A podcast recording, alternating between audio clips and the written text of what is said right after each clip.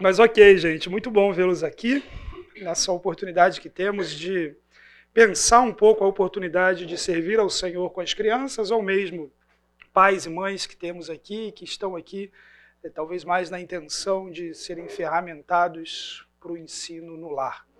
Antes de apresentar um pouco a proposta desse curso e dessa aula, eu gostaria de orar com vocês. Vamos orar? Santo Deus, nós te agradecemos por essa manhã, somos gratos pela sua infinita graça e misericórdia, pelo tempo que tivemos de comunhão, juntos celebrando a ceia do Senhor, e agora também, quando em diversas classes o teu povo tem a oportunidade de serem aperfeiçoados na sua palavra. Nós louvamos ao Senhor e colocamos, Pai, diante de ti, clamamos pela tua condução na nossa aula de hoje e em todo esse curso. Te louvamos em nome do Senhor Jesus. Amém, Pai. Bom, gente, certamente muitos de vocês aqui eu não tive a oportunidade ainda de conversar pessoalmente. Alguns eu conheço de vista, outros eu estou vendo a primeira vez. É, eu sou Natanael, sou um dos pastores aqui na igreja e responsável pelo CMA, pela coordenação do CMA. Se ao longo desse, dessa aula, desse curso, você tiver qualquer dúvida, qualquer colocação que você queira fazer, não precisa ficar entalado na garganta, você nunca vai estar atrapalhando, muito pelo contrário, esse tipo de interação tende inclusive a enriquecer o nosso tempo aqui. É, como eu falei no começo, o nosso curso tem dois objetivos. Em primeiro lugar, formar professores para o semear. Anualmente nós oferecemos esse curso com o objetivo de formar professores para a escola bíblica infantil, para o culto infantil e também para o 10 é mais, que é aquela turma que vocês devem perceber alguma movimentação de crianças no período noturno, é a atividade que existe para eles. E uma segunda oportunidade que nós temos são para as famílias. E, e, eventualmente, algo interessante acontece, e oro a Deus para que aconteça também nessa classe. É, não é incomum que famílias cheguem aqui para buscarem ferramentas para ensinar no lar, e efetivamente se apaixonem pela possibilidade de ministrar o evangelho a crianças e eventualmente você tem o casal servindo junto numa sala, algo que é muito legal. Não são muitos os ministérios que o casal tem a possibilidade de servir juntos e isso é algo de, de muito valor. Então nós temos esses dois objetivos aqui, ferramentar e formar professores. Qual que é o currículo que nós trabalharemos nesse curso? Essa é a única aula que eu estaria aqui com vocês e a proposta dessa aula é apresentar a estrutura e a filosofia do semear. Então, para quem é, está aqui mais com o objetivo de, de ser ferramentado pro lar, eu creio que essa aula vai servir mais para te dar segurança e uh, meios de se valer ao máximo da parceria que o semear oferece. No entanto, é uma aula que vai ferramentar melhor aquele que vai estar ali na ponta da lança, ensinando efetivamente, é, se envolvendo com o ministério como um todo. Então, a proposta hoje é apresentar para vocês o que é o semear, como nós estamos organizados, o que nós fazemos, por que nós fazemos, qual é a nossa visão de futuro, falar um pouquinho com vocês de política de proteção à criança, que é algo muito é, valioso que existe no contexto da nossa igreja, que o semear é quem acaba é, se beneficiando mais disso, embora seja algo não do semear, mas da igreja como um todo. Em seguida, nós temos uma aula de educação cristã, então, fundamentos da educação cristã, efetivamente, é, no que ela se diferencia de outras modalidades de educação, quais são os pressupostos da educação cristã, é, enfim. A Cristiane Nunes, que é a nossa coordenadora da Escola Bíblica Infantil, junto com a Paty, esposa do Fábio Gregório, vão ministrar essa aula para vocês. A seguir, assim, tanto a Cristiane como a Paty são da área acadêmica escolar, né? A Cris, ela trabalha como professora no Colégio Porto, também tem algumas responsabilidades, não, não sei exatamente quais, mas nas áreas de coordenação administrativa. E a Paty é pedagoga. Depois nós temos desenvolvimento infantil com a Jaqueline Lataro e como montar uma aula bíblica também com a Jaqueline Lataro. Ficou escrito errado, a segunda vez o sobrenome dela ali. É, a Jaque, ela também é pedagoga, já exerceu funções de coordenação, atua no Colégio Progresso, é a nossa coordenadora de ensino no Semear Bebês e também se envolve em diversas outras áreas aqui no Semear. Então ela vai mostrar para vocês todo o perfil de cada uma dessas faixas etárias, como que você aborda cada uma dessas faixas etárias, quais são as limitações para o ensino em cada uma dessas faixas etárias, é, qual é o tempo que você gasta, o que, que tipo de recurso funciona, que tipo de recurso não funciona com cada uma das idades. Então é uma aula que traz ferramentas muito boas e para quem vai ensinar é uma aula que já começa a dar alguns nortes do tipo acho que o meu perfil é mais com os menorzinhos acho que o meu perfil é mais com os maiorzinhos. Então, é, embora esse tipo de questão é algo que você não precisa responder agora, parte do processo de formação, como eu vou mostrar para vocês, é um estágio. E no estágio você vai ter a oportunidade de estar em salas de diversas idades e perceber ali o que melhor se adequa aos seus talentos. No dia 27, a Jaque ensina sobre como montar uma aula bíblica. A princípio, essa aula ela é fundamentada no material que a gente utiliza na escola bíblica. No entanto, bom, considere dois aspectos aqui. Em primeiro lugar, o, o, material que a gente utiliza na escola bíblica, muito provavelmente você também está utilizando na sua casa, na educação dos seus filhos. Mas, em segundo lugar, todo o fundamento que ela vai apresentar ali também vai ser útil para a elaboração de culto familiar, é, de, de, como lidar com o texto bíblico, como aplicar um texto bíblico no contexto da criança de forma lúdica, de forma que ela compreenda. Em seguida, nós temos uma aula muito legal com a Gisane sobre didática e criatividade. Vocês devem saber que a criança ela vive no mundo lúdico, então você conseguir ter uma abordagem criativa com ela, conduzi-la de forma a, a entender a, as verdades espirituais de modo que o mundo faça sentido no mundo dela, é algo muito valioso. E a Gisane tem muita experiência nessa área, ela é uma das nossas professoras há muitos anos já aqui na Escola Bíblica Infantil. E sem dúvida vocês vão aproveitar muito essa aula e vão sair bastante ferramentados dela. A Bárbara Bertelli, que é, é um termo grande, né? neuropsicopedagoga, e atua profissionalmente nessa área também, com tutoria e acompanhamento de crianças especiais em escolas. Ela é a coordenadora do Semear Inclusão, que é uma área que surgiu no Semear tem aproximadamente um ano e meio. Então, hoje no Semear, pela graça de Deus, as crianças que têm algum diagnóstico, especialmente autismo, elas possuem em sala um tutor que fica com elas. Mas não só autismo, nós temos crianças com síndrome de Down e, e outras condições também. Nós não temos fechado a porta para ninguém. Até para aquilo que é muito diferente para a gente. A gente está tentando aprender. Então, o que, que é muito diferente para a gente? Esses dias teve na igreja uma pessoa visitando que tinha 45 anos e uma idade mental de 4. Falei, Bárbara, o que a gente faz numa situação como essa? naquele domingo eu falei para a família, falei, olha, ela falou, na igreja que a gente vem, ela, ela ficava na salinha com as crianças. Eu falei, olha, não sei o que fazer esse domingo, vamos fazer o seguinte, é, fica com você, a gente vai estudar, vai entender e vamos caminhar. No caso era só visitante, não precisamos seguir em frente. Mas só para mostrar as complexidades que, que são né? as situações, era uma área que a gente era deficiente, porque uma igreja desse tamanho vai chegando cada vez mais gente, com seus próprios desafios, mas hoje, pela graça de Deus, essas crianças estão sendo atendidas e isso tem sido um refrigério muito grande para famílias que eventualmente já vêm de anos sem conseguir congregar por conta dos desafios que as crianças traziam pelas peculiaridades que, que possuem. Então, esse ano foi o primeiro programa de férias que a gente teve com a equipe de tutores de crianças especiais. Isso fez muita diferença. Em outros anos, o programa de férias, embora seja um evento muito organizado, não tinha isso, e isso trazia desafios substanciais para a gente também. Então, graças a Deus pela, por essa equipe. A Bárbara ela vai passar para vocês, basicamente, o que, como professores, vocês devem se ater, estar, prestando atenção, o que fazer, o que não fazer, quando você tem uma criança é, especial em sala. Não somente isso, mas é, apresentar o tipo de parceria que você tem com os tutores em sala de aula, uma vez que vai ter essa pessoa ali que vai cuidar daquela criança.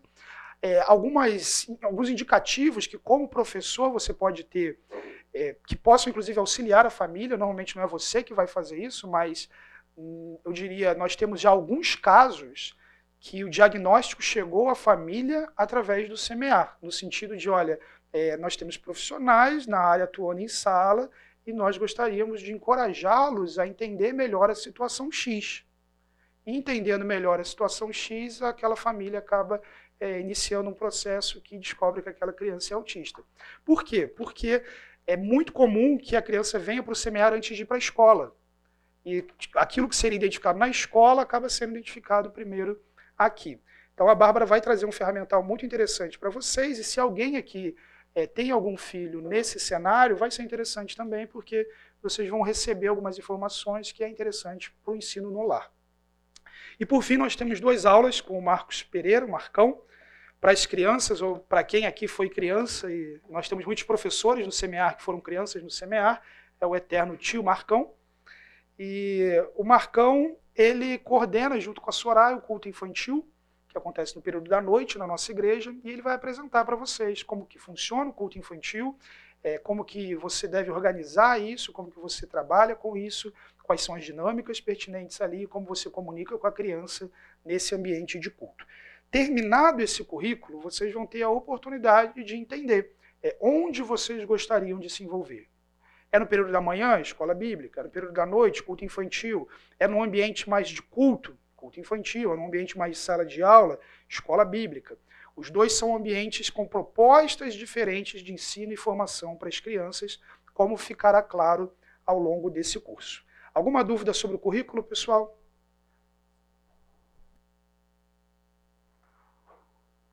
Ok, vamos falar um pouco então sobre a filosofia de ministério do CMA. Só para eu ter uma noção aqui, quantos vieram aqui motivados a serem professores? Ok, então só para eu ter uma noção, para eu dar outra metade mais ou menos, para ter um ferramental para o lar? Ok. Final do curso eu pergunto de novo, hein? Brincadeira.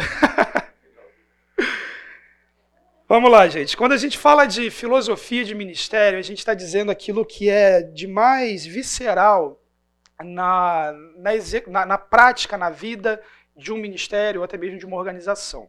Aqui no contexto da igreja, é difícil um mês que não venha alguém visitar a igreja para conhecer a estrutura do CMA. Difícil um mês que não tenha uma igreja que entre em contato e fala, ah, a gente gostaria de conhecer, saber o que vocês fazem e tal. E quando o pessoal chega aqui, e a primeira coisa que o pessoal pergunta é: mas qual material vocês estão usando aí? Né, o que, que, vocês têm de material? O que, vocês vão entregar de material? Porque existe um mito de que o que funciona é material, de que o que, resol... que estruturar um ministério é material, é o que as crianças vão aprender. E normalmente quando eu encontro, eu encontro o pessoal, e é comum ser essa rotina, eu sempre falo, olha, tem duas formas da gente conduzir a conversa. Você pode me apresentar quais são as suas questões e eu posso interagir com as suas questões. Ou eu posso te apresentar a nossa filosofia de ministério e à medida que você entender quem nós somos, você vai entender o porquê que nós fazemos, o que inclui o material. Porque, eventualmente, um material não vai fazer sentido com quem você é enquanto ministério. Por que, que nós, no contexto da fonte, criamos um material? Porque nós não identificávamos um material que tinha a nossa cara, que fazia sentido com a, a nossa filosofia de ministério. Então, hoje nós temos materiais que são próprios e nós temos materiais que são externos. Imagino que num universo de até cinco anos, 100% do que é utilizado no CMA será autoral talvez até menos do, do, que esse período. É, por quê? Porque fazendo a coisa é que nem construir ou reformar, né? Fazendo a coisa você faz com a sua cara, você faz do seu jeito, você faz na cultura que você está envolvido, aquilo que se comunica melhor. Então, quando nós falamos de filosofia de ministério, é disso que nós estamos falando. Quem nós somos efetivamente como ministério. É importante dizer que toda, toda a filosofia de ministério, todos os ministérios da igreja possuem uma filosofia de ministério, e todas essas filosofias decorrem da filosofia de ministério da igreja. Então, a igreja, quem está aqui até mais tempo do que eu, participou do processo lá atrás de constituir aquela visão da igreja para 2040. Dessa visão se estabeleceram todos esses parâmetros, e daqui todos os ministérios beberam para constituir a sua missão, a sua visão, os seus valores, aquilo com que esse ministério está comprometido. Então vamos lá, pessoal. Qual que é a missão do semear? A missão do semear é pastorear crianças com vistas à salvação e transformação em suas vidas, servindo como um instrumento de apoio às famílias. Alguns elementos dessa missão. Em primeiro lugar, nossa missão começa dizendo que o, nosso, que o que nós fazemos é pastorear crianças. Isso significa que o nosso ministério, a razão de ser do nosso ministério, é, não é ser depósito de criança. Não é ser um lugar que as crianças vão para que os adultos tenham um culto tranquilo. Não é o cantinho marginalizado da igreja mas efetivamente é um ministério que acontece com o objetivo de pastoreio. Quando nós falamos de pastoreio, nós estamos falando do aperfeiçoamento dos santos, nós estamos falando da ministração da palavra de Deus, nós estamos falando de apresentar a essas crianças o evangelho, colocá-las diante da oportunidade de arrependimento e edificá-las no processo de formar a imagem de Cristo. É nesse sentido que pastorear crianças tem em vista a salvação e a transformação em suas vidas. Então, o objetivo não é ser um ministério focado em entretenimento, não é ser um ministério focado em distrair a criança é, gastar o tempo da forma que der para que o culto termine mais ou menos na hora. Não, não é esse o objetivo. Você consegue perceber isso através de umas coisas muito simples. Se o nosso culto termina mais cedo, e das crianças sempre termina uma hora e meia cravada. Se o nosso culto termina mais cedo, os pais não vão lá e tiram a criança da sala. Eles precisam esperar a programação das crianças terminarem. Porque a programação das crianças não existe em função do culto, em função da escola bíblica dos adultos. A programação das crianças existe com o objetivo de pastoreio. Se é esse o cenário, então é diferente da salinha do shopping que a criança fica enquanto o pai está no cinema. Acabou o filme, ele vai lá e tira. É diferente da creche, é diferente de tudo isso. A proposta é ensino para aquelas crianças e os pais aguardam. Da mesma forma, a gente tem essa política que se a pessoa chega 15 minutos atrasado, 16 minutos atrasado, não consegue mais entrar. Por quê? Aí a pessoa fala, eu cheguei um minuto depois. Não, foi 16. Mas no, na prática é isso. É, não é maldade, não é crueldade, né? Tipo, hahaha, seu filho não vai entrar. Não é isso. Mas é porque o objetivo não é ter todas as crianças possíveis ali dentro e esvaziar o culto. Não, o filho pode ficar lá. O objetivo é ensinar para as crianças. E se o objetivo é ensinar, a gente tem uma organização. O que está acontecendo em 15 minutos? Por exemplo, na escola bíblica. Em 15 minutos, quando a criança chega, o professor, por, na maior parte das vezes, criança por criança, vai pedir para ele citar o versículo da semana, se ele memorizou. Vai olhar a lição. Às vezes a criança pergunta alguma coisa. Acabou esse tempo, o professor vai começar uma captação na sala de aula, vai ter alguma atividade de captação, as crianças vão se acalmar, vai baixar aquela bola de entrada que está todo mundo agitado, vendo o amiguinho. Aí o professor fez a captação para chamar a atenção das crianças para a palavra de Deus, para o ensino, para o pastoreio. 9h45, agora ele vai começar a ensinar efetivamente a escritura Aí chega o Joãozinho atrasado, abrindo a porta, professora, não sei o que, acabou. Você matou a aula. Matou a aula, atrapalhou todo o restante da turma, acabou com aquele planejamento daquele professor. Então, isso absolutamente é algo que nós vamos fazer, não vamos fazer, porque o objetivo não é ser depósito de criança, é pastoreio, e aquilo que atrapalha o pastoreio, a gente não quer ter no ministério. Qualquer exceção, por exemplo, para essa regra?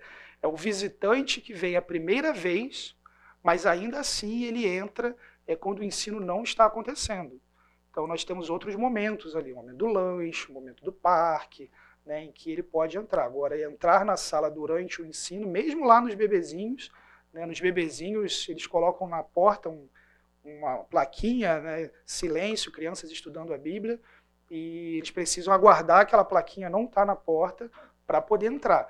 Então ali você vê, desde o semear bebês na primeira sala, a gente já ora com as crianças, canta louvores com as crianças, entrega versículos que, que têm relação com o que está sendo ensinado aos pais. Na segunda sala já tem atividade, aplicação da palavra de Deus, evangelização. Então isso já começa desde bem pequenininho. Então o objetivo é pastorear crianças com vistas à salvação e transformação em suas vidas. Uma vez que existem crianças que ainda não são convertidas, por isso salvação, mas existem crianças que já são convertidas e já têm toda a provisão da graça de Deus, igual todo outro crente em Jesus, para desfrutar de transformação, de crescimento espiritual, de conhecimento da parte de Deus. Mais à frente, quando falarmos sobre um fundamento bíblico da criança, isso é algo que nós, com frequência, ignoramos. De que nós não nos tornamos seres humanos quando ficamos adultos.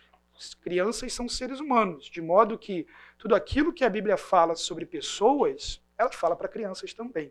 Inclusive a respeito da obra, da graça, do Evangelho, da, da provisão de, de, transformação, da habitação do Espírito e, e tudo mais. Com um adendo, servindo como instrumento de apoio às famílias. Qual é a importância desse adendo? Ainda que isso não esteja no nosso controle, como ministério, nós não queremos fomentar uma cultura de terceirização. Nós entendemos que a responsabilidade espiritual pela formação dos filhos pertence aos pais, de modo que a igreja ela é parceira e ela tem também diante de Deus responsabilidades de pastoreio, mas nas quais, no que diz respeito às crianças, ela atua como parceira, como um instrumento. Então, nesse sentido, semear ele é algo que, como igreja, nós estruturamos e oferecemos de modo a ser mais uma ferramenta que os pais podem utilizar no processo de formação espiritual dos seus filhos. E deixa eu te dizer, é um bom ministério? Sim. É um ministério que tem gente qualificada? Sim. É um ministério que tem um material bíblico sólido? Sim. Mas é insuficiente. Não tem como, se vamos supor que venha duas vezes, domingo de manhã e domingo à noite, nem todo mundo vem, mas vamos supor que venha. Não tem como três horas de ministração de Bíblia domingo vencerem não sei quantas horas de agenda em desenho animado da Netflix, é, a, a, a, o conflito de cosmovisões com crianças de outras de outras linhas de pensamento em contexto escolar, ou até mesmo interação com outros adultos, é, matrizes de entretenimento, não tem como, não, não vence, a conta não fecha. Então, se o ensino não está sendo diariamente ministrado no lar, se o ensino não está sendo constantemente ministrado lar, se essa criança não está sendo banhada pela graça, o, o semear não vai resolver. É claro que a salvação é uma obra da graça de Deus, é um Deus soberano que executa, mas efetivamente ele o faz envolvendo pessoas, inclusive a começar na proclamação, na pregação do Evangelho. Então a, a responsabilidade parte dos pais e o semear é mais um parceiro. Eu diria que quem não envolve os filhos no semear perde uma boa ferramenta, perde uma ótima ferramenta. Mas eu diria que está melhor diante de Deus em sua responsabilidade aquele pai que está diariamente ministrando a palavra de Deus e por alguma razão não traz o filho do semear, do que aquele pai que não está ministrando graça no contexto do lar e coloca na sala no domingo. Não tenho dúvida de que está melhor esse do que aquele. O ideal é efetivamente essa criança poder no lar desfrutar da graça e no domingo ter a oportunidade de estar no ambiente sendo ministrado por outras pessoas, e crescendo, conhecendo outros, outros amigos que caminham é, na, nessa mesma graça. Até porque, meus irmãos, é importante termos em mente isso. Ainda que eu esteja falando aqui o tempo inteiro que a responsabilidade dos pais, e de fato é, nenhum pai, nenhuma mãe será capaz de entregar tudo aquilo que espiritualmente seu filho precisa. Por quê? Porque ele precisa do corpo de Cristo. Então, por que, que a Bíblia é, fala, por exemplo, lá em Tito 2, para as mais velhas ensinarem as mais jovens? Não é responsabilidade da mãe? É responsabilidade da mãe, mas ela vai conviver com mulheres mais velhas, mais experientes, com outras oportunidades, outras experiências com Deus e vai aprender com elas também. E graças a Deus por isso. Graças a Deus porque vai ter coisa que você vai tentar inculcar na mente do seu filho, da sua filha, e ele não vai entender. Ele vai fechar a cara, não vai querer te ouvir, mas vai ser um discipulador na igreja que vai puxar a orelha dele, ele vai se arrepender e vai caminhar com Cristo. Então, graças a Deus por isso. Nós somos insuficientes. A gente precisa depender de Deus e Deus faz a coisa de um jeito que o corpo de Cristo também está envolvido com isso. Então, o ideal é esse: é a gente estar tá atento à nossa responsabilidade no contexto do lar, mas desfrutando daquilo que Deus quer entregar por meio da igreja, por meio do corpo de Cristo, por meio de outros irmãos. Então é aí que o semear entra. Não só o semear, Ministério de Pré-Adolescentes, Impulse, Conect, porque nada disso está na Bíblia. E de estruturar um ministério de jovens, né? E de. Não está, não está na Bíblia. A Bíblia fala para você pastorear, para você discipular. Essas coisas são formas de, de fazer isso. Né? Então, tudo isso acontece para isso um jeito de é, alcançar pessoas trabalhando conjuntamente aos pais. Tem gente que terceiriza? Sim ao ponto de, não, não sei se tem esse caso, um caso assim acontecendo agora, mas nós temos duas peculiaridades. Primeiro, não crentes que trazem os filhos, ou seja, eu quero que o meu filho tenha uma educação religiosa. Né? Então traz o filho. Eventualmente, ao meio da graça de Deus, eu conheço uma família que foi alcançada assim. Olha que curioso, a esposa era católica, o marido era espírita, para não ter crise, eles quiseram colocar uma coisa que na cabeça deles não era nenhum nem outro, então. a menina foi convertida, ficou pedindo para vir para a igreja. Foram, a esposa primeiro foi no plano de Deus, foi convertida lá em casa. O marido depois no encontro de homens estão na igreja até hoje, firmes, servindo, batizados. Né? Então, eventualmente, é o meio da graça, mas que nasce com uma, com uma motivação de terceirização. Né? Vou levar lá para a igreja ensinar. Outro perfil de terceirização é pessoas que são de outras igrejas, isso inclusive é proibido, hoje está muito mais claro proibido pela nossa política de proteção à criança, mas era algo que chegou a acontecer. Então, do pai trazer o filho um pouquinho mais velho para cá, colocar na escola bíblica e ir para a igreja dele. Olha que loucura, né? Então, é um elemento também de terceirização. E o outro, obviamente, são pessoas que, cujo pai ou a mãe não estão se envolvendo com Cristo, estão vivendo uma fé imatura e, e entendem que, porque estão colocando o filho na escola bíblica, no culto infantil, estão cumprindo aquilo que Deus requer deles. Né? Então, não, eu, é, é, a mesma história do colocar na escola. Não, coloquei na escola, estou cumprindo meu papel de educar meu filho. Né? É, é, o, paralelamente ao que poderia acontecer e eventualmente acontece no semear. Quando estou levando para a igreja domingo, é aquilo que Deus requer de mim. Não é, meus irmãos. O que Deus requer é, é ensinar a criança realmente no caminho, é estar presente, é acompanhar, é dar exemplo, é, é ser testemunho no lar, é ministrar é, o evangelho, a palavra de Deus no contexto da, da sua casa, porque efetivamente é isso que vai fazer grande diferença. E que privilégio será você ver seu filho amando a Jesus e crescendo, conhecendo o Senhor, quem sabe até ministrado por você, evangelizado diretamente por você, convertido, é, recebendo essa graça de Deus através da sua ministração. Alguma pergunta ou colocação sobre a nossa missão? Muito bem.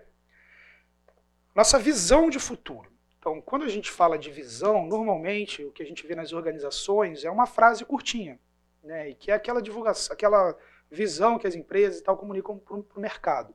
De modo geral, na nossa igreja, quando a gente fala de visão, seria mais fácil a gente falar de visões. Né? Ou seja, aquilo que, como ministério, nós queremos estar absolutamente caracterizados, queremos ser é, isso com esse horizonte de 40 anos. Se eu não me engano, em 2030, acho que é 2030, a gente tem uma revisão desse processo, entender o que, que continua fazendo sentido ou não, mas quando isso lá atrás foi desenvolvido, quem estava aqui nesse processo? Okay? Okay? Quem lembra exatamente em que ano que foi feito isso? Eu não estava aqui ainda. Tá, vamos trabalhar com 2010 então, já que é um número redondinho, pode ser que seja. É, então, 2010 é em torno desse período em que isso foi definido com esse horizonte para 2040. Qual é a nossa visão, então? Em primeiro lugar, assim, quando nós falamos de visão, que foi definido lá para caminhar para 2040, a gente não fica esperando 2040 para fazer, né? Então, isso significa que muito do que está sendo dito aqui já nos caracteriza como ministério. Algumas coisas nós estamos caminhando para tal, e outras nós ainda não começamos e estamos olhando para efetivamente nos tornarmos. Então, em primeiro lugar, forneça ensino abundante e fiel à palavra. Diria que esse é um elemento da nossa visão que nos caracteriza. O nosso ensino é abundante, ele é presente, como eu falei, desde a mais tenridade até chegar na pré-adolescência com é, escola bíblica, culto infantil, programa de férias, eventos do ministério, enfim, são diversas oportunidades que a criança tem de aprender a escritura. E fiel à palavra, nós não temos um, um material que tem algum tipo de, de viés herético, é, que entra em, em cisões desnecessárias. Não, nós temos um material expositivo. O que significa expositivo? Que tem o objetivo de pegar o texto bíblico e deixá-lo claro e aplicado na vida da criança. Na aula com a Jaque, ela vai mostrar bem para vocês como funciona, por exemplo, o material da escola bíblica. O material da escola bíblica, que foi desenvolvido por aproximadamente oito pessoas, uma delas contratada, os outros voluntários, ele funciona da seguinte forma: nós temos pra, de 4 a 11 anos, quatro revistas por idade, em que, ao longo, de, ao longo desses oito anos que a criança passa na escola bíblica, a criança ela vai ter a oportunidade de estudar cada um dos livros da Bíblia duas vezes, sendo uma primeira metade com uma abordagem para aquela fase, a outra metade com já outra abordagem, com outras ilustrações, é, conceitos aplicativos mais pertinentes aos desafios da idade seguinte. Material 100% autoral, tanto que está escrito, atividade de classe, é, ilustrações, foi contratado ilustrador para fazer. É um material que a gente não vê a hora, já há anos que a gente não vê a hora de conseguir disponibilizar isso para outras igrejas, mas é muito difícil. A gente estava avançando bem como editora, mas eles roeram a corda e a gente voltou a um cenário de ter que procurar um novo parceiro editorial. Já tenho pensado em outras alternativas, talvez algo digital, é, que as igrejas que fizerem parte tenham como acessar. A gente precisa ter algum nível de controle sobre isso. Então, mas enfim, são desafios que nós temos, orem por isso, mas nós sabemos que nós temos na nossa igreja um material que não existe em nenhum outro lugar. Não só por ter sido feito aqui, mas também em termos de proposta. É, como vocês vão ver a dimensão que isso tem, né? porque você tem o comentário bíblico do professor para cada uma das lições, a estrutura da lição, com o conceito aplicativo, com a interpretação, com as aplicações, com as atividades feitas em sala de aula. Você tem a, a revista de casa, com resumo, com, a, com versículo para decorar, com atividade para o lar. Você tem na sala as pastas dos professores, vão, a Jaque provavelmente vai trazer para vocês verem, mas cada uma dessas revistas tem uma pasta, e dentro dessa pasta tem tudo que o professor precisa para ensinar. Então, é, é o filme que vai passar, é o flanelógrafo, se for usar, é a atividade que vai montar, é, enfim, todos os recursos didáticos, criativos ficam ali já separados. Lição 1, o que, que tem para lição 1 que você pode usar isso? Porque qual é o objetivo disso? É que o professor chegue do zero, como a maior parte de vocês vão chegar, e ele não precisa ficar em casa pensando, puxa, o que, que eu vou fazer? Não, já está ali. Então, a ideia é que o professor só precise se preocupar em estudar a Bíblia para ensinar a Bíblia com qualidade para as crianças. E isso, pessoal, é algo que vai ficar muito claro: precisa estudar a Bíblia. Não é aquela coisa de pegar o sábado à noite, correr, porque para as crianças qualquer coisa serve. Se você for nessa, você passa vergonha com as crianças daqui. É, elas sabem as escrituras, elas perguntam. Né, e vocês têm toda a capacidade de aprender, de trabalhar, mas é para ser feito com excelência, manejar bem a palavra da verdade. É, nós temos episódios, e não tem problema nenhum com o que eu vou falar aqui, eventualmente pode vir a ser o seu caso.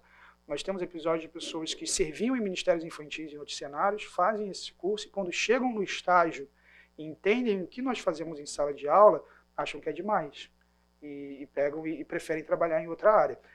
Ok, não tem problema, o corpo de Cristo tem diversas expressões. Mas como igreja nós prezamos por um ensino bíblico que seja excelente, que chegue ao coração das crianças, que seja fiel, que seja abundante. Né? Então não é aquilo que é para ser feito de última hora. Você precisa se organizar efetivamente para orar por essas crianças, para ler o texto, para estudar o texto, para pensar em formas alternativas de entregar. Nós temos esse kit? Temos, mas sabe uma coisa que acontece com praticamente todos os professores que vão ficando mais experientes? Eles começam a ter as próprias coisas dele ou dela. Vai juntando material próprio, material próprio, e chega um ponto que muitos professores já não utilizam mais as pastas, porque eles mesmos já, com a criatividade que tiveram, com os recursos que tiveram. E como igreja, a gente está aqui para suprir o professor para isso. É claro, se o professor chegar e falar, não, eu quero um, um foguete do Elon Musk para fazer um negócio aqui, tá? Tem limite. Mas, no geral, eu, eu, levo muito a sério quando os professores querem fazer alguma coisa, cara, com uma ideia e tal, a gente quer fazer assim, é, a gente vai colocar o dinheiro que precisa, vamos comprar ou vamos reembolsar para que a, a, limitação financeira não seja para essa pessoa um limitador da criatividade dela, da capacidade que ela tem de ensinar. Então, como eu falei, como igreja a gente quer que vocês ensinem, que vocês tenham oportunidade de se desenvolver, de, de servir ao Senhor. E, e eu fico até muito animado quando vem algum professor com uma ideia, alguma coisa assim, porque isso de fato nos estica e nos ajuda. Segundo, possua grande número de professores capacitados. Isso também é uma realidade nossa. Uma igreja desse tamanho sempre precisa formar gente. Sempre precisa formar. Se você chegar e falar assim, ah, vamos ficar dois anos sem fazer treinamento, vai bagunçar tudo. Por quê? Porque você tem rotatividade. Você tem gente que fica durante muitos anos, e até a maior parte das pessoas, mas você tem rotatividade, você tem momentos de vida. É, no nosso ministério, nós temos muitas mulheres servindo. Então, eventualmente, você tem gestação, você tem os primeiros meses, então fica um tempinho fora do ministério, isso é normal. Então, você tem esse tipo de giro, isso gera é, desafios, precisa estar sempre chegando gente nova, mas é algo que nos caracteriza. Então, hoje, o semear, em termos de número de, de pessoas servindo, é, ele é o maior ministério da igreja, é, aproximadamente aí, com quase 400 pessoas servindo no ministério, debaixo de 13 coordenações diferentes. Então, é um ministério bem grande, como vocês vão ver depois no nosso organograma. Então, nós temos um grande número de professores capacitados, mas eu, sempre que eu, estou apresentando para um grupo de pastores ou coisa assim no CMA, eu sempre falo com o pessoal, mas se você chegar aqui agora com 100 pessoas querendo servir, tem lugar para todo mundo. Porque tem espaço. Não somente isso. Vocês querem conhecer um desafio? Talvez alguns de vocês aqui estejam com o carro na rua. Talvez alguns de vocês aqui já tenham chegado na sala de seminário e o filho ficou de fora porque estava lotada a sala. Muita gente estava em pé agora ali no final da ceia, durante a ceia não é incomum você ver sala de escola bíblica com gente em pé do lado de fora. Nossa igreja está além da capacidade que ela tem. E a gente tem possibilidade de ir embora daqui para outro lugar? Tem, mas uma coisa desse tamanho, você não passa o cartão e resolve. É caro, é, é, é complicado. Mas quem sabe o Senhor não nos moverá nesse sentido em algum momento. Hoje a gente precisa ser criativo. Uma possibilidade, talvez, nada que esteja acontecendo agora, tá, gente? Para não sair daqui falando assim, não, falou que está acontecendo tal coisa. Não, não, não é nada assim. É, mas, por exemplo, ter mais um culto, mais dois cultos. Vamos supor que a gente chegue ao cenário de ter quatro cultos no domingo. Para ter mais dois cultos no domingo, organizando as escalas como a gente tem, eu preciso de pouco mais de 200 pessoas no CMA. Conseguimos essas pessoas? Eu creio que sim. Por que, que eu creio que sim? Porque nós temos aproximadamente 40% dos membros da nossa igreja que não estão envolvidos em nenhum ministério. Não somente isso, mas o Senhor tem trazido pessoas. Então, a última classe de integração, 100 pessoas chegando. Você começou outra classe de integração agora. Tenho certeza que se você for ali, vai ter umas 70, 80, até mais pessoas ali. Então o negócio é o povo amar o Senhor e servir ao Senhor, mas não, é falta de gente na igreja, tem gente. Né? E efetivamente essas pessoas estarem com seus dons alinhados com esse tipo de necessidade. Né? E aí não é só o semear também, tem todas as outras áreas da igreja. Mas para vocês terem uma ideia, pessoal, por domingo, agora de manhã, nesse momento, tem 55 pessoas servindo no semear. Enquanto a gente está aqui salas, recepções, crianças, bebês. Só agora pela manhã, à noite é outro grupo. E esse pessoal precisa é, ter tempo de descanso, normalmente dois meses de descanso entre escalas. Né? Senão fica workaholic ali, cansado, não aguenta mais o ministério, fica doente, sobrecarregado. Não é isso que a gente quer como igreja. Né? Infelizmente é o que acontece é, em ministérios, e especialmente ministérios infantis. Não somente isso, mas professores capacitados, tá? Isso, meus irmãos, por si só eu diria que já é contracultural no que diz respeito ao ministério infantil. Quem é a pessoa que normalmente nas igrejas serve ministério infantil? Quem está sentado mais perto da porta. Então vocês aí, ia ser o pessoal que alguém ia chegar, cara, não tem ninguém para ensinar para as crianças, vai lá, que elas estão lá. Então pega quem está sentado no fundão, mais perto da porta, e, e coloca para ensinar na sala de aula. Né? Não dá para ser assim. Não dá para ser. Nada no reino de Deus dá para ser assim. Não somente isso, mas se você olhar nas escrituras como que Deus leva a sério as crianças e a igreja faz um negócio desse, isso é atrativo de disciplina divina. Né? Então é, é algo que não, efetivamente não pode fazer isso. Você coloca a criança debaixo da, da possibilidade de falso ensino, debaixo até mesmo de riscos à sua integridade é, física. Eu só vou terminar essa última frase e libero vocês. Utilize material criativo, relevante e atual. Então, nós hoje temos na Escola Bíblica Infantil o Bíblia de Ponta a Ponta, que é o que eu já falei um pouquinho para vocês, e nas outras áreas nós estamos utilizando com adaptações próprias o material da Cristã Evangélica. No Semear Bebês, nós temos uma pessoa contratada, membro da igreja, para produzir o um material chamado Deus e a Nossa História. Ele vai estar estruturado em criação, queda, redenção e consumação, os atos de Deus na história e a vida da criança, como se relaciona com isso. E no culto infantil ainda não tem nome, mas também tem uma pessoa que a gente ia contratar, mas quis fazer voluntariamente, é, para produzir o material de culto infantil. Do Semear Bebê já está bem avançado, o culto infantil próximo à metade. Então, é nesse cenário que eu falei que aproximadamente, no máximo em cinco anos, a gente tem todo o material pronto. E atual, então, por exemplo, esse material de escola bíblica, ele hoje está todo passando por revisão. Olhando tudo em grupo, olhando, lendo, trabalhando, atualizando, e sempre tem algo para você mexer, atualizar. Tudo bem, gente? Vou tomar um cafezinho, logo em seguida a gente volta. Vamos lá, gente. Viabilize programas com fim específico de ganhar crianças para Cristo. Então, isso é algo que acontece também, especialmente o programa de férias. Né? Metade das pessoas que vêm no programa de férias não são da fonte. Dessa metade que não é da fonte, pelo menos a, outra, a metade não é de nenhuma igreja, ou seja, 25% do evento. Obrigado, eu sempre esqueço disso. É sempre bom quando alguém me lembra. É, a lista de chamadas, gente. Então é algo que, que ocorre, que é feito. Possui espaço adequado, organizado e seguro para cada faixa etária. É algo que eu diria que nós temos alguns aspectos cumpridos aqui. Então, por exemplo, no semear bebês, isso aqui está bem constituído. Não sei quantos entraram já naquelas salas lá. É uma coisa que a gente fica muito feliz. Mas, por exemplo, eu não diria que hoje é exatamente adequado os demais espaços. Por quê? embora a gente tenha uma estrutura que dificilmente você vê em outros lugares, uma sala por idade, essa coisa toda, é, esses ambientes não foram feitos pensados para criança. Era tudo, obrigado, era tudo sala de adulto que foi ficando sala de criança. O pessoal, a Rose brincava, né, que o semear foi cada vez pegando mais a igreja, né? E bom que o Fernando teve essa visão. Eu sei que no começo dessa igreja os adultos assistiam escola bíblica na sala das crianças e não o contrário. Né? Então, tipo, a pessoa tinha que assistir o curso do adulto com a sala decorada ali para criança. Então, isso mostra um compromisso, uma visão muito boa. É, mas a gente, com o espaço que a gente tem, tenta fazer o melhor possível. Então, o ambiente do culto infantil, nosso salão de culto é o mesmo que os jovens usam, os adolescentes, as salas são as mesmas salas que os adultos. Então, isso traz alguns desafios, os quais nós estamos olhando, mas eu diria que a gente ainda não chegou lá no que diz respeito a algumas áreas. Segurança, sim, a gente trabalha para que esses ambientes sejam mais seguros possíveis e também a organização. Possui uma equipe coesa, capaz e comprometida com o Senhor e a sua obra, é algo também que nos caracteriza. Promova a integração entre seus participantes, as crianças e as suas famílias, é algo que a gente não faz de forma prática, é algo que pode até acontecer, mas nós hoje ainda não temos algo acontecendo no ministério que esteja promovendo efetivamente a integração entre as famílias, os filhos e tudo mais, mas é algo que está na nossa visão.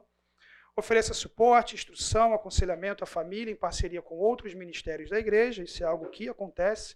Né? Então, eventualmente, é na sala do semear, que uma questão começa a aparecer e em conversas com essas famílias, isso se torna um aconselhamento, você tem a oportunidade de ajudar essas pessoas. Disponibilize seus recursos humanos para suprir outras lideranças e igrejas então, no começo dessa aula eu falei que é difícil ter um mês que não vem alguém aqui. Né? Não somente isso, mas, por exemplo, agora a gente, no começo do ano, fizemos, devemos fazer novamente um curso externo em parceria com a Faculdade Batista de Campinas para outras igrejas. Então, vem, acho que o último curso tinha acho que 40 igrejas representadas ali para falar sobre o Ministério Infantil. É, não é incomum também a, a gente mandar alguém para a igreja, porque eu no semear, meu, meu papel no semear é de coordenador. Eu não sou a pessoa que tem capacidade para ensinar as crianças. Então, por essa razão, a aula que eu estou dando para vocês não é como ensinar as crianças, é sobre o Ministério Semear. Quem vai ensiná-los a ensinar são outras pessoas. Então, quando alguém vem para mim e fala, você não pode vir aqui dar um curso sobre isso e tal, eu falo, bom, deixa eu entender o que você quer. Porque se você quer alguém para ensinar a fazer culto infantil, é essa pessoa.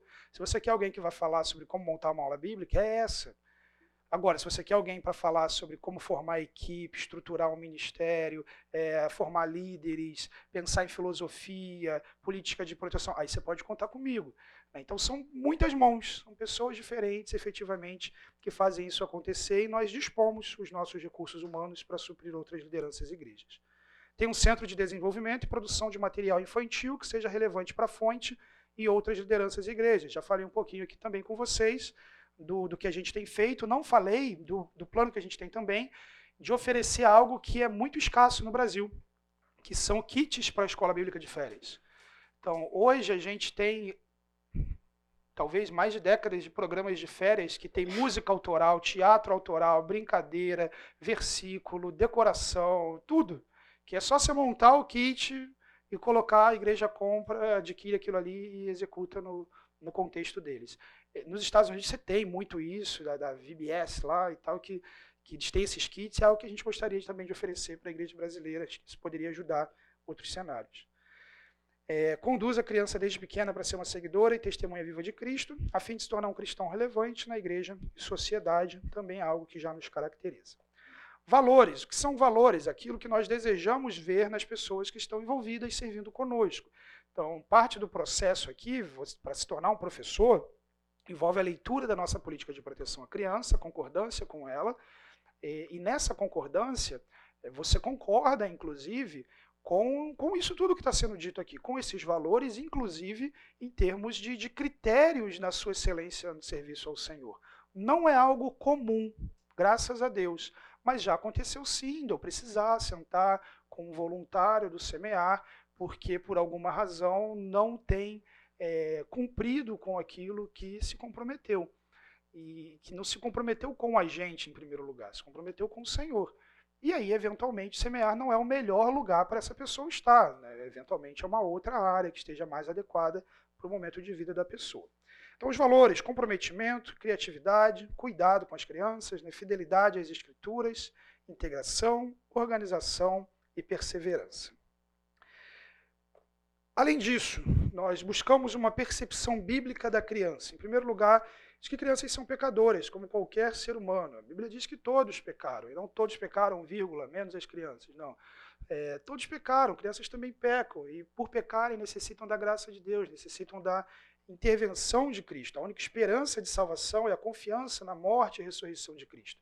Você pode levantar perguntas do tipo: ah, mas e a criança vai para o céu, a criança vai para o inferno, até que idade e tal? Eu, eu, entendo que a escritura ela não é absolutamente clara sobre isso. E se você participou do meu curso de teologia sistemática, é, eu chego a dizer que acho que até uma certa intenção de Deus em não ser claro sobre isso, porque o ser humano é tão caído e tão distante de Deus que eu não é, desconfio que haveriam indivíduos capazes de matar crianças para mandá-las ao céu. Né? Especialmente nesses períodos aí de grandes navegações e tudo que aconteceu já no mundo.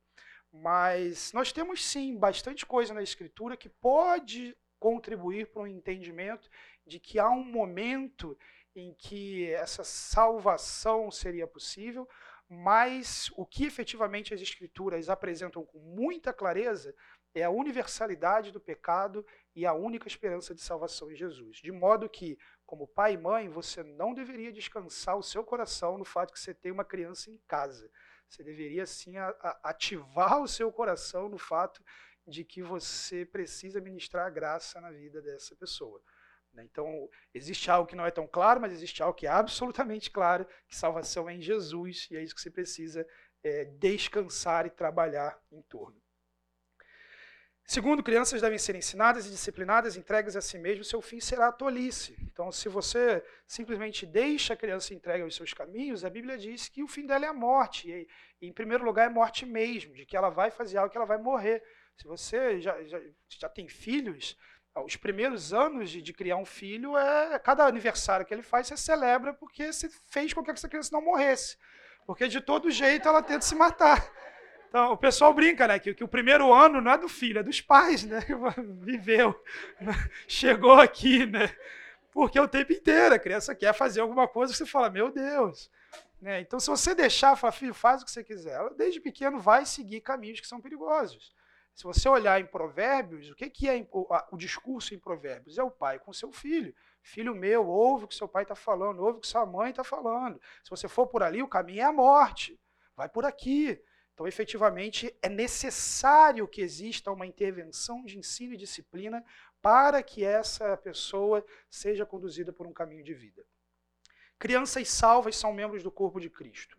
essa pequena frase aqui tem tanta coisa, gente. Porque ser membro do corpo de Cristo implica ter responsabilidades espirituais, implica que tem lugar no corpo, que se você foi salvo naquele momento da história, incluído numa igreja local, não tem apendicite no corpo de Cristo, apêndice lá que não está servindo, você vai lá e tira. Não, não tem, não tem apêndice. Se tem alguém que não está servindo, é porque está é, em desobediência em relação ao seu Criador, ao seu Salvador. Né? Então todo mundo tem lugar no corpo de Cristo, e crianças salvas também. Crianças salvas evangelizam, outras crianças e adultos, nós temos testemunhos aqui é, de pessoas convertidas assim, adultos convertidos assim.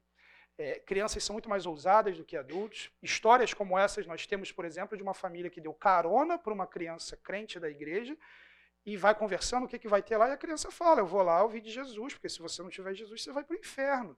E é... é assim que a criança é, entendeu? e é, não, não tem muita papa na língua coisa. Crianças oram, oram por outras crianças, oram por missionários, oram por outras pessoas.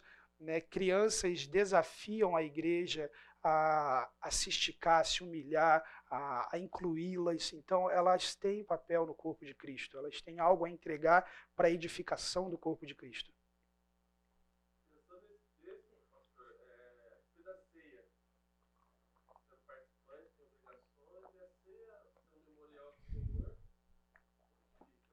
Tá. É, a, a, a pergunta do Éder é um debate muito atual, não no nosso meio, é um debate muito atual no universo presbiteriano. Por quê? Porque na igreja presbiteriana as crianças são filhas do pacto, por isso eles batizam as crianças. Então elas fazem parte da aliança por meio do batismo. Que nem antigamente tinha circuncisão, agora você tem o batismo. Por isso que eles batizam crianças. O batismo substitui a circuncisão. Aí vem a questão para eles, tá? Se eles são membros da aliança, por que, que eles não participam do, da ceia? Então, é uma discussão que eles têm hoje, de alguns presbiterianos fazendo a ceia, outros extremamente escandalizados porque as crianças participam da ceia. Também tem outro problema no universo deles, não no nosso. A ceia para um presbiteriano é um meio de graça. Vocês terem uma ideia, eu faço meu mestrado com presbiterianos. Tá? Tem igreja presbiteriana que o que sobra da ceia é enterrado. Não pode simplesmente jogar no lixo e tal. Tem, tem umas coisas assim. Por quê? Porque é uma presença mística espiritual de Cristo naqueles elementos. Então, tem coisas do universo deles que não são preocupações nossas por um entendimento diferente. A ceia, no contexto batista, é memorial, um símbolo ordenado por Cristo da sua obra salvadora e do anúncio da sua volta. É, então, por que eu estou fazendo essa introdução? É um debate que está mais lá. Mas, como é atual, é, o que nós praticamos como igreja efetivamente? A gente evoca a responsabilidade dos pais. Ninguém tem compreensão espiritual maior da condição dos seus filhos do que os próprios pais. E se esses filhos são crentes convertidos, nós perguntamos: para quem é a ceia? A ceia é para quem discerne o corpo e o sangue de Jesus. Quem tem melhor condições de, ser, de entender se alguém nessa fase da vida tem condições de discernir o corpo e o sangue de Jesus? Os pais. Então a nossa ceia ela fica aberta e os pais entendem se essa criança discerne o corpo e o sangue de Jesus e oferecem a essa criança ou não. Então, por exemplo, já aconteceu de no culto infantil quererem fazer ceia. Eu não autorizei. Por quê? Porque a gente não tem como saber, sabe, se, se aquela criança é convertida ou não. Mas os pais têm uma responsabilidade diante de Deus e eles podem agir dessa forma. Então é assim que nós temos praticado. A, quem das discussões que existem no mundo presbiteriano, a gente tem um fato bíblico. A ceia é para quem discerne o corpo e o sangue de Jesus que implica ser um salvo por Jesus, não necessariamente um batizado, mas um salvo por Jesus, alguém capaz de discernir a morte e a ressurreição de Cristo. Então seria por aí. Ok?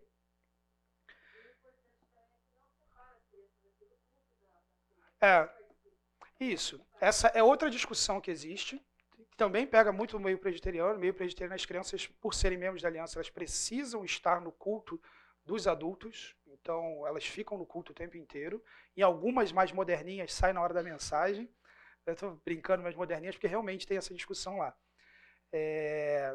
No nosso cenário, as crianças não participam até 10 anos do culto de domingo, não participam entre aspas. É, não participam regularmente, não tem nenhuma proibição. Se o pai quiser tirar todo terceiro domingo, nosso filho vai ficar com a gente no culto, porque a gente quer que eles tenham uma experiência. Eu acho até jóia, acho que vale a pena. O que eu acho que não vale a pena é tirar totalmente. Não, não vai, vai ficar sempre com a gente no culto. Porque é assim que vai aprender a amar o Senhor. Né? E aí a criança fica pintando no culto, fica jogando no culto, fica correndo no culto. O que está efetivamente, sabe? Então, se, se vai ter algo assim, tem que ser intencional. Tem que ter essa intencionalidade, digo, até na ceia. Então, por exemplo, hoje na ceia, estava com a minha filha lá atrás. Eu estou explicando para ela, está vendo esse suquinho aqui, filho? Isso aqui representa o sangue de Jesus. Tá vendo? Agora ele vai falar para a gente comer esse pão. Isso aqui é o corpo de Cristo que foi entregue por nós, é um símbolo disso. É por isso que a gente vai comer esse pãozinho, é por isso que a gente vai beber esse suco. Ela tem dois anos e meio. O louvor está cantando, eu estava falando no ouvidinho dela, que ela adora a música. Ó, vai cantar tal coisa agora.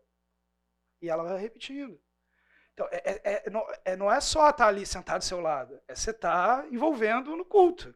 Agora, para levar e dar o celular na mão, para ficar no joguinho, isso não é ser membro da aliança. Então, não, não, não é por aí. Tá bom? Então, mas sim, na ceia elas participam tudo juntos. Por quê? Porque a ceia é uma ordenança. Os crentes em Jesus precisam participar da ceia. Então não tem como ter voluntário na sala com criança na hora da ceia. Né? É, um, é um mandamento de Jesus. Uma vez perguntaram isso, por que, que não tem, né? Eu falei, é, porque uma coisa é as pessoas quererem colocar as crianças numa sala, outra coisa é o que Jesus mandou, que as pessoas participassem da ceia. Né? Então tem que obedecer a Jesus, né?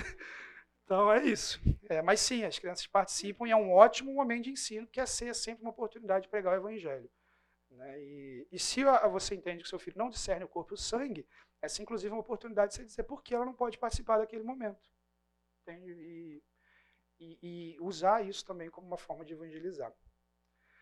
Crianças podem ter um relacionamento com Deus. A Bíblia está cheia de relatos de crianças que ouvem a voz do Senhor, que servem ao Senhor. Então, elas, elas podem ter um relacionamento com Deus.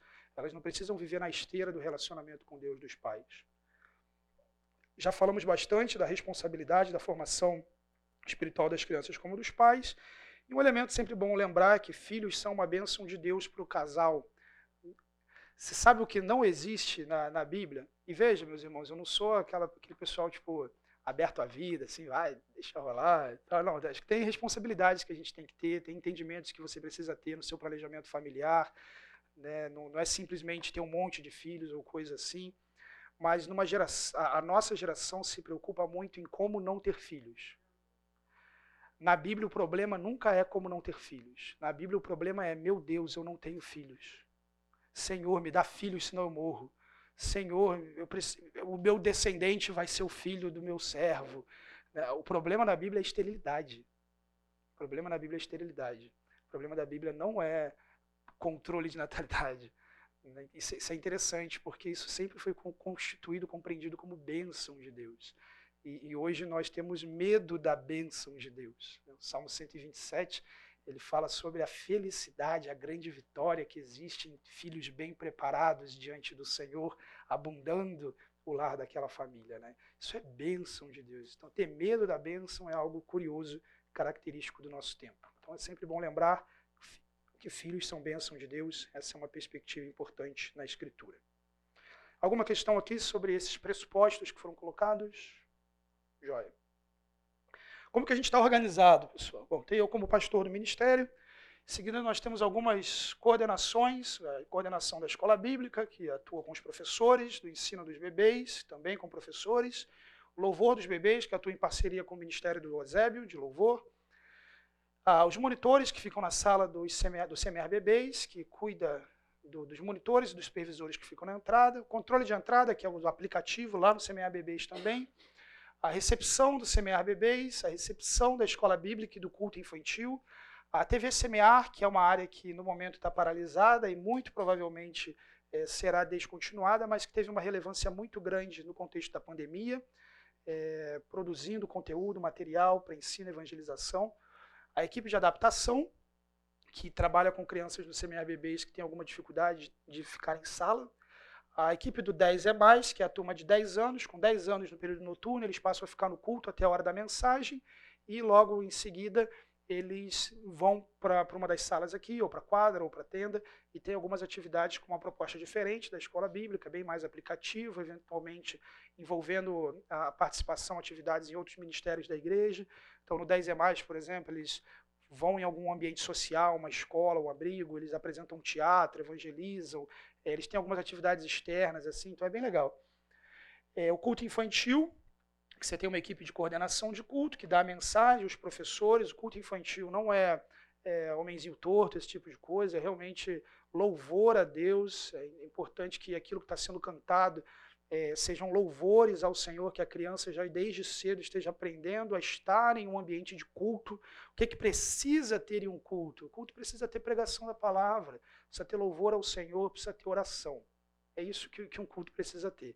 Eventualmente você vai, até no, nos cultos de domingo, locais duas horas e meia, tem tanta coisa acontecendo, né, e, e aquilo que precisa ter acaba ficando relegado.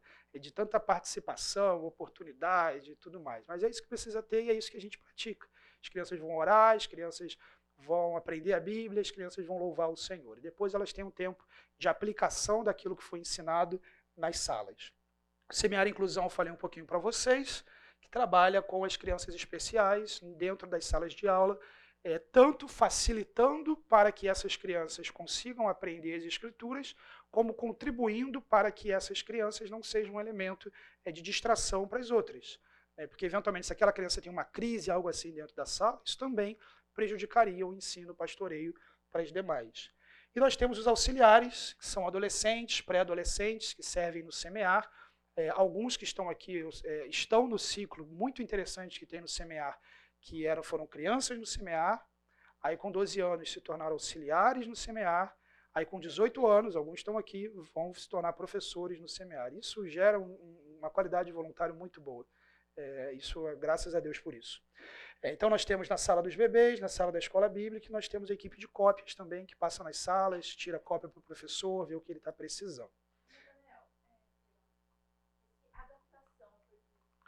Adaptação é uma equipe que trabalha no semear bebês. Aqui, às vezes, surge alguma coisa, mas é muito raro, é, com crianças que não conseguem ficar na sala, choram muito, querem ir e tal. Porque qual é a política lá em cima? Cinco minutos de choro chama os pais, porque senão contagia para as outras crianças. É, e aí fica o. Vira o, co o coral celestial ali, né? É, aí é um programa, a gente marca uma reunião com os pais, entende toda a dinâmica da, da dinâmica familiar, dos filhos. É, às vezes isso vira aconselhamento bíblico, porque descobre que está acontecendo um monte de coisa no lar. É, Aí, tem todas essas informações, a gente apresenta quem vai fazer a adaptação. É um programa de quatro domingos, tem toda uma estrutura do que, que vai acontecer, o que, que os pais precisam se comprometer. A taxa de, de, de acerto é muito grande, perto de 100%. Né? Para não dizer 100, eu vou colocar um 99. Até esse ano eu diria 100, mas teve um caso esse ano que depois da adaptação o, o bebê ainda não está. Né? Então, só para dizer que nota 100 só Jesus, assim, sabe? Então, 99, mas, é, mas funciona bastante essa adaptação. Mais alguma pergunta aqui? Ok. É, sobre as crianças, o Semear atende aproximadamente 300 crianças por domingo. As salas da escola bíblica possuem em média 25 crianças por sala, e no culto infantil 15 crianças por sala. Temos de gênero em média é, dividido, 50 meninos, 50 meninas. Maioria são filhos de membros da igreja. Você tem visitantes, tem bastante visitante até, mas é a minoria. Né? Tem, teve um período, pós-pandemia, era 10 novos visitantes por domingo por turno. A igreja cresceu um absurdo depois da pandemia.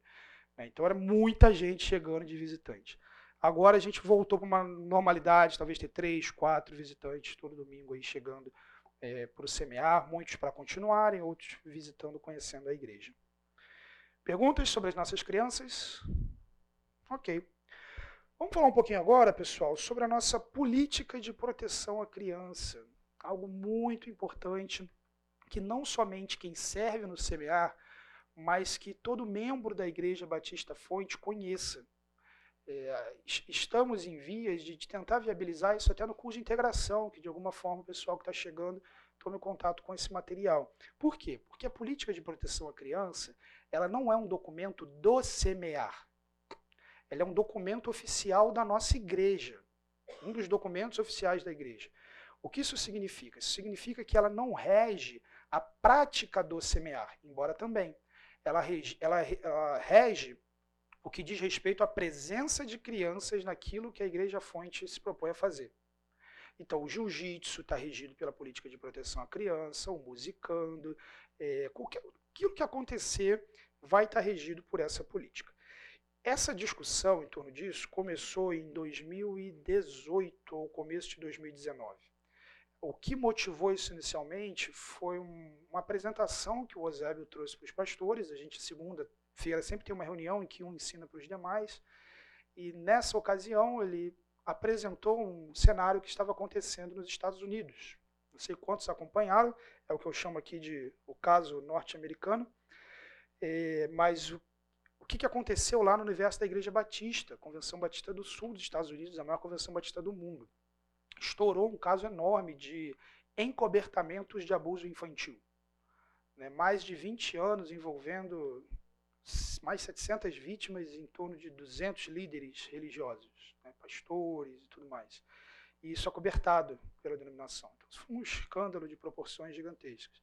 Naquele mesmo período, estourou o caso de uma igreja aqui na região. Aí a gente já estava trabalhando na política de proteção, né, em amparo, né, em que o braço direito do pastor lá confessou que abusava de, de meninas da igreja.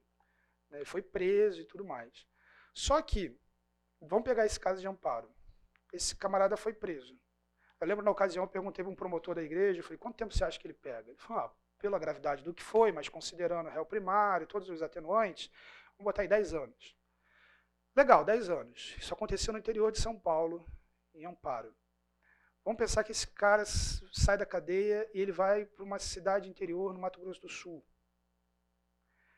Aquela igreja tem parâmetros para saber que aquele indivíduo carismático que está chegando lá e vai servir no ministério infantil tem um histórico tal como tem? No geral, não tem. No geral, as igrejas não têm. Não só não tem um parâmetro que permita verificar esse tipo de coisa, como não tem outros elementos, por exemplo. Enquanto a gente está fazendo essa política, aconteceu o seguinte numa igreja em Curitiba. Uma mãe deixou a filha no Ministério Infantil e na hora de sair o pai foi buscar. E eles entregaram. O que aquela igreja não sabia e não tinha critérios para evitar que isso acontecesse é que aquela família se encontrava num processo de disputa de custódia. E aquele pai fugiu com aquela criança. Quanto, que, que a igreja faz para saber que um pai não pode pegar a filha? Entende? No geral, as igrejas não têm esse tipo de parâmetro. Existem algumas alergias, especialmente oleaginosa, amendoim, esse tipo de coisa, que se uma criança abrir um pacote desse lado e você tem uma com alergia no final dessa sala, fecha a glote lá. Como que a igreja sabe que naquela sala isso não pode acontecer? No geral, ela não sabe. Então, são alguns elementos, algumas questões que precisam ser consideradas como igreja, não importa o tamanho da igreja, mas especialmente na igreja desse tamanho, e que ainda é muito incipiente no Brasil. Eu digo incipiente ao ponto de que pode ser que seja por falha na minha pesquisa, mas quando eu comecei a trabalhar com isso, no começo de 2019, a primeira coisa que a gente faz é o quê? Deixa eu procurar uma referência. E eu não encontrei uma igreja no Brasil de que fé fosse, não só evangélico que fosse, que tivesse uma política de proteção à criança. As nossas referências foram de fora do país. Que, que tem numa política de proteção? Aí sim, depois do que a gente fez, pela graça de Deus, nós já acompanhamos diretamente igrejas constituírem políticas de proteção à criança e o nosso material é público, divulgado. A gente sabe de outras igrejas que fizeram baseado no que a gente fez e também de igrejas que fizeram por conta própria. Então, graças a Deus, hoje é, você já tem algo acontecendo, mas com certeza é bem menos que 1% do que a realidade das igrejas evangélicas do país, né, que, que, pensam algo assim. Normalmente tem algumas regrinhas e tal, mas é, é totalmente insuficiente. Quais são os parâmetros? Né? Questões alimentares, estruturais, físicas. Então, por exemplo, quais são alimentos seguros? Então, no semiárido existem alimentos que são proibidos. E aí o voluntário que está na sala, ele precisa conhecer a política de proteção para saber que se aquela criança levou aquele alimento, ela não pode consumir no ambiente da igreja. E aí o que, que ela vai fazer? Está lá descrito, ela pode dividir o lanche do amigo, tem lanche do semiário, ela pode dar, né, tem coisas que ela pode fazer. Então, por exemplo, vegetais duros, né, por exemplo, aquela cenourinha baby sem estar tá cozida, a gente teve um caso antes da política de proteção de uma criança que engasgou exatamente com isso aqui no semear, semear bebês. Graças a Deus, desengasgou. Mas isso aconteceu.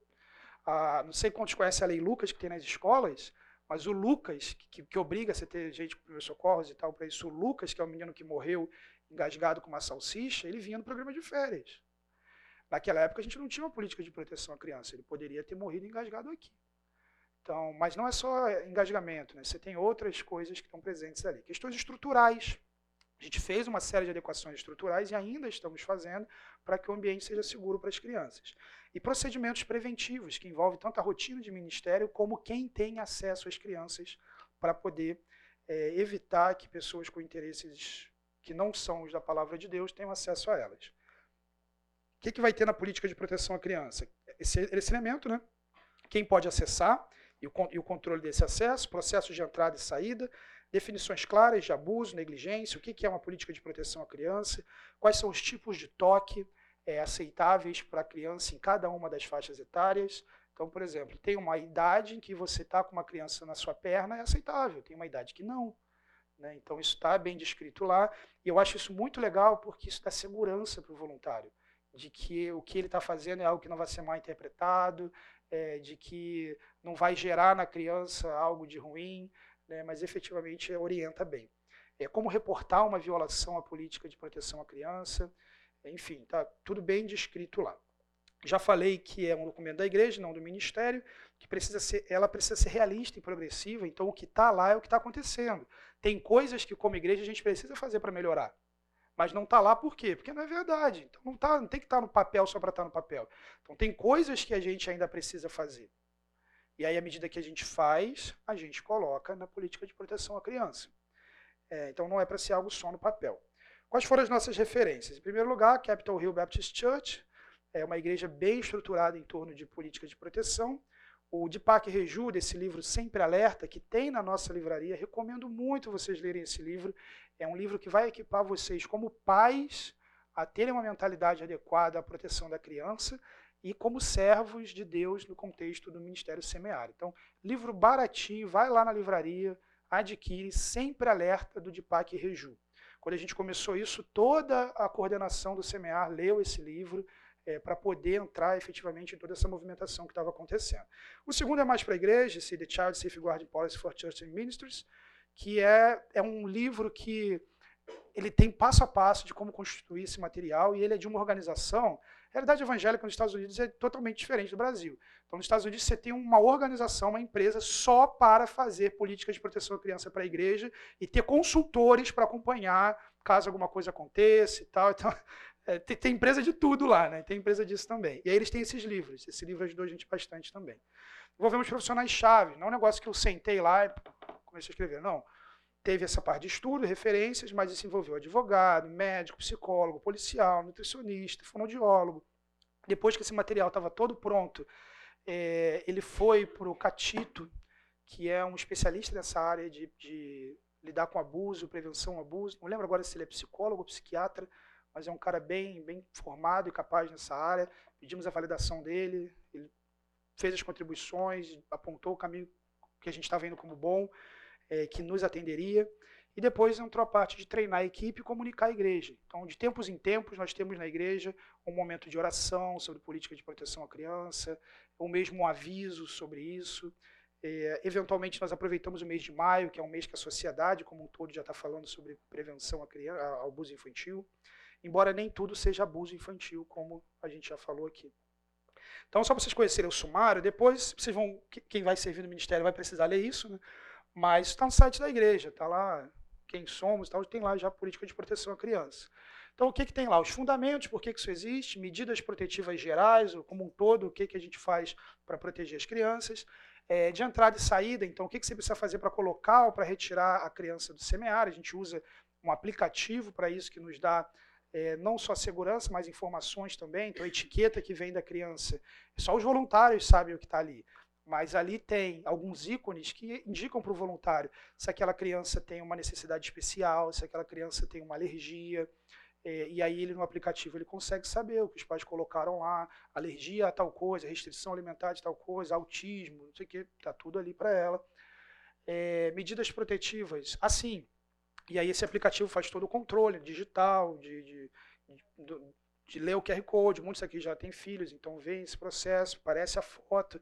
Na política está descrito todas as possibilidades. O pai perdeu a etiqueta, o pai não trouxe o celular, o pai está sem internet. O que, que você vai fazendo lá? Normalmente corre tudo certinho, mas são situações que são previstas. A nossa política diz até o que, que a gente vai fazer se chegar o caso de disputa de guarda, alguém querendo retirar a criança da sala. Então, o que, que a gente vai fazer, em que condições a gente vai tirar a criança. Então está tudo muito bem descrito. É perfeito? Não, porque eu disse que ainda tem mais coisas para a gente fazer. Né, o que, que seria um mundo perfeito? A gente está num ambiente que fosse um prédio de educação cristã, todo semear ali. Hoje o semear tem três lugares. Né? Mas a gente, eu diria que a gente tem um material de muita excelência. É, protetivas na rotina ministerial, que envolve inclusive é, quem vai servir. Né? Não é qualquer pessoa que vai servir. Mais para frente eu vou falar o processo. A última coisa que eu vou falar aqui, inclusive, vai ser o processo de, de servir no semear. Mas vocês vão ver que não é ou quem está no, no mais perto da porta. A gente leva muito a sério quem, quem que vai servir. É, medidas protetivas de saúde e alimentação, a ideia não é, ah, gente, a gente quer que todo mundo seja vegano, um negócio assim, não, não é, não é nutrição. Você pode trazer besteira, trazer traquina, o que for para a criança comer. Né? Alguém disse que não pode. É. Então, okay, quem quiser. É engraçado esse negócio do, do, do pode não pode, porque na sala de CVA sempre tem isso, assim, né? Uma, uma criança que os pais têm um controle assim, nutricional maior e uma que os pais têm menos. Aí você vê uma criança se curva passa e a outra com biscoito recheado, a criança assim, babando, sabe? O lanchinho da outra. Né? Ô, gente, é um dia da semana, vai. Deixa a criança ser feliz. saúde, saúde e alimentação. É, Prevenção ao abuso e à negligência, né? então, tanto o voluntário, o que, que ele pode fazer, é, tanto para que esse voluntário esteja equipado para identificar algumas coisas, embora a gente deixe bem claro que não é responsabilidade do voluntário perceber sinais de abuso, esse tipo de coisa, ninguém é profissional disso. É, mas, inclusive, tem orientações na política para quem é profissional disso e, eventualmente, pode até estar legalmente implicado em tomar determinadas ações caso desconfie que alguma coisa está acontecendo é, relação a eventos que tenham crianças, e aqui a gente tem um glossário, um glossário, o toques apropriados inapropriados, esse formulário agora é digital, e um termo de autorização que também é digital.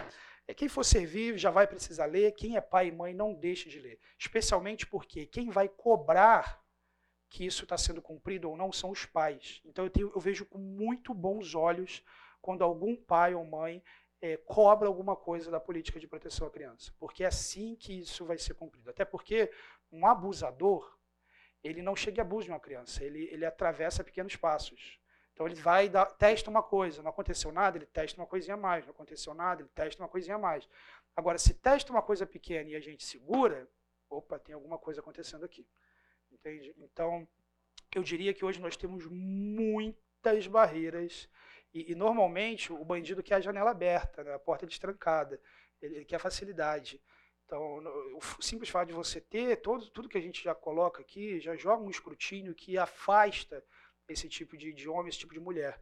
É, mas que efetivamente a gente precisa sim estar atento para que, se colocados à prova, é, esse tipo de pessoa possa perceber que de fato nós estamos olhando para isso.